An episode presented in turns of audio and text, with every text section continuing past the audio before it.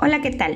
Mi nombre es Elena, curso el quinto semestre de la carrera de Ingeniería Industrial y esta tarde voy a desarrollar una actividad en donde me piden que les hable sobre un tema muy interesante, el plan de mantenimiento industrial. Y es que hoy en día muchas de las empresas necesitan tener esta herramienta para lograr sus objetivos. Como primer punto, les mencionaré cinco etapas del mantenimiento industrial, las cuales para mi punto de vista son las más necesarias.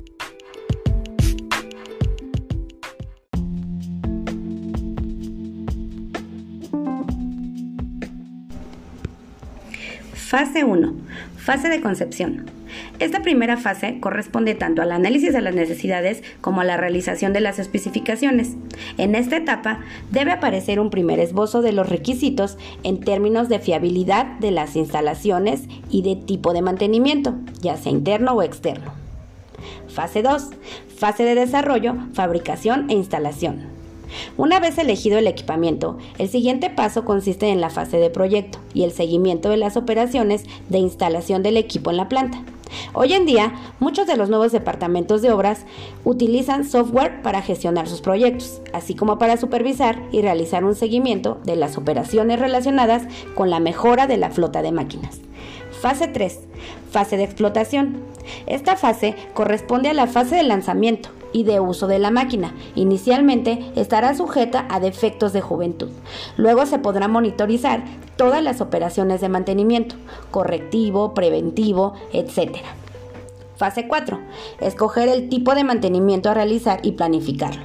En este punto deben definirse las intervenciones en base a periodos de tiempo fijo establecido o bien en base a métricas. Si es en base a periodos de tiempo, a partir de estos parámetros de tiempo se crean conjuntos de intervención en tiempo que serán lanzadas y ejecutadas cuando llegue su momento. Si es en base a métricas e indicadores, la frecuencia de las intervenciones se programa en base a esas métricas.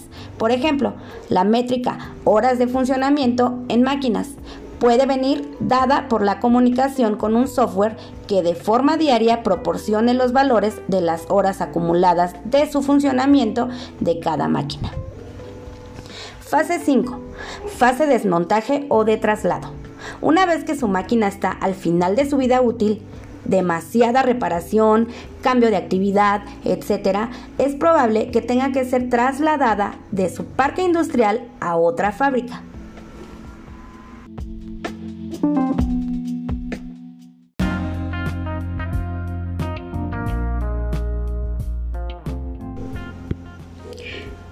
Bien, dando respuesta al siguiente punto, donde preguntan si yo considero que el mantenimiento debe actuar como una entidad de servicio o de producción. Déjenme decirles que lo que yo creo es que el mantenimiento debe actuar como una entidad de producción, ya que este no es un enemigo de producción. Hay que entender que es un aliado necesario para que los equipos estén disponibles y que producción pueda realizar su trabajo en las mejores condiciones posibles. Por tanto, es imprescindible promover la comunicación entre ambas áreas.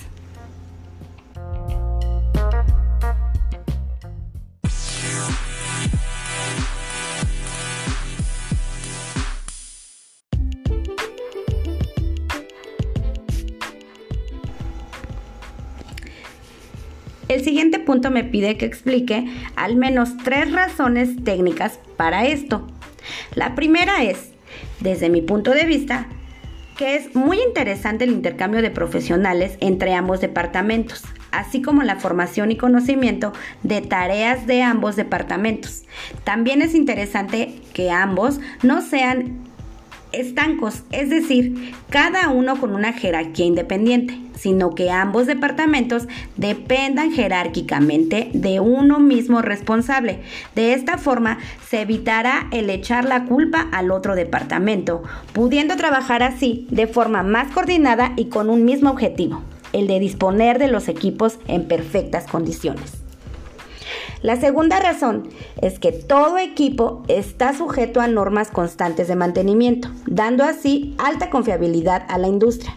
El mantenimiento es un proceso en el que interactúan máquina y hombre para generar ganancias. Las inspecciones periódicas ayudan a tomar decisiones basadas en parámetros técnicos. El tercero es el desempeño de la empresa.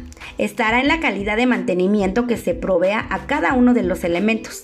Es de suma importancia tener una visión a futuro, planificar y programar el mantenimiento para cubrir toda el área en el tiempo, sea a mediano o largo plazo y además reducir costos de repuestos y materiales para un mejor desempeño.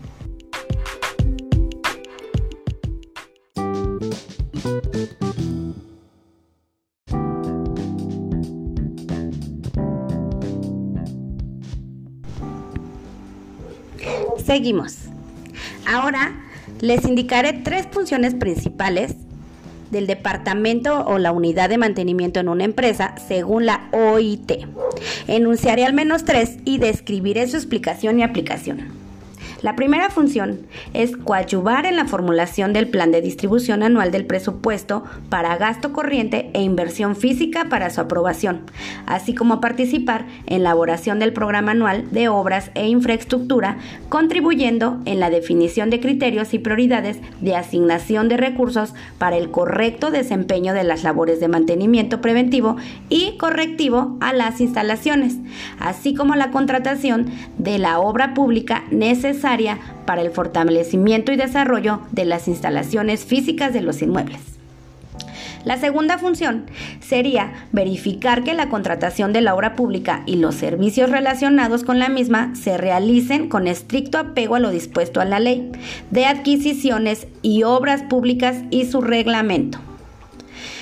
La tercera función sería para mi punto de vista, supervisar los trabajos de los contratistas, verificando que los servicios que presten se apeguen a las condiciones estipuladas en los contratos y a las especificaciones requeridas, así como instrumentar los cierres administrativos de las obras contratadas.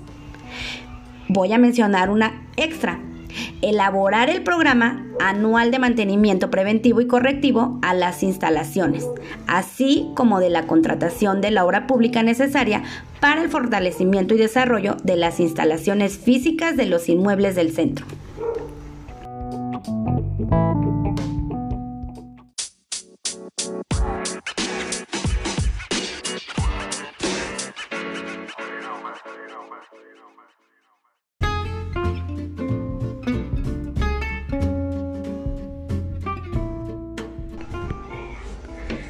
Como siguiente punto, construir una definición de mantenimiento.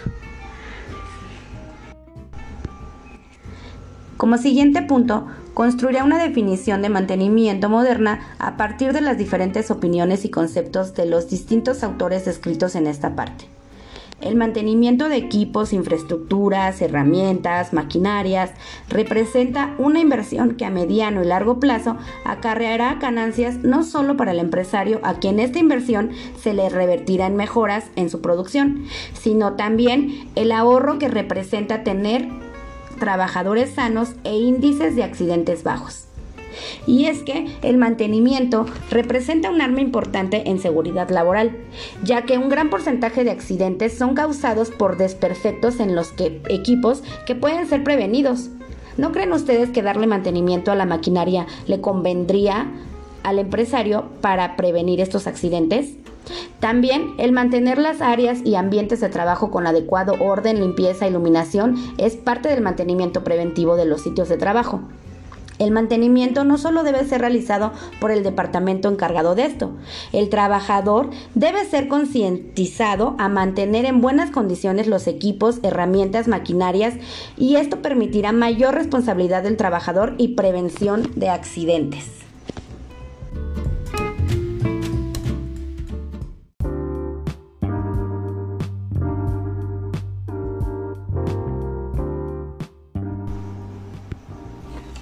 Para finalizar, argumentaré cinco hechos históricos de mantenimiento explicando la incidencia en la estructura que debe tener una división de mantenimiento y que garantice su efectividad.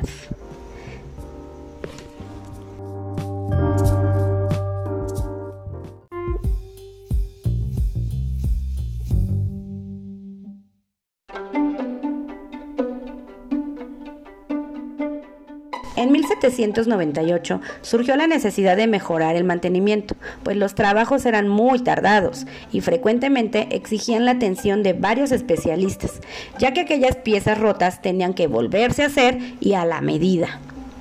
Eli Whitney, en 1798, desarrolló la idea de utilizar partes intercambiables en las armas de guerra, pues él ya lo hacía en sus máquinas algodoneras cinco años antes. En 1879, debido a la proliferación de fábricas, en muchas se contrató personal sin preparación, lo cual implicó fuertemente su adestramiento y la administración de las mismas fábricas. Además, ambos problemas presionaban mucho para ser resueltos. Frederick Taylor dio base a la segunda revolución industrial al aumentar el interés por el cientificismo en el trabajo y la administración, lo cual incrementó de manera rápida la productividad. En 1903, los bienes que necesariamente tenían que ser de buena calidad eran muy caros y por tanto tenían muy poca demanda. Solo los ricos podían aspirar a comprar, por ejemplo, un automóvil. La división de trabajo era difícil de mejorar, pues se trabajaba con grupos de especialistas. Henry Ford estableció la producción industrial masiva de automóviles. Su objetivo fue abaratar su producto a tal grado que pudiera ser comprado hasta por la gente del pueblo, lo cual obtuvo con la creación de un nuevo proceso de manufactura por medio de cintas transportadoras que fue montado en 1914. En 1910 se incrementó la cantidad de máquinas y por razón natural el trabajador dedicado a la producción invirtió cada vez más de su tiempo para hacer trabajos de arreglo a las mismas. Albert Raymond Asociados se formaron cuadrillas con personal de baja calidad para liberar de este trabajo al personal de producción, el cual debía conocer y tener habilidad para producir lo que hacía la máquina. Desde 1914 y hasta 1918, la industria de guerra tuvo la necesidad de trabajar en forma continua, debido a la demanda urgente de sus productos, pero la cantidad de máquinas con fallas era cada día mayor. En la Primera Guerra Mundial, al personal de mantenimiento se le comenzaron a asignar labores de prevención para evitar que las máquinas más importantes fallaran. Nacieron los departamentos de mantenimiento preventivo.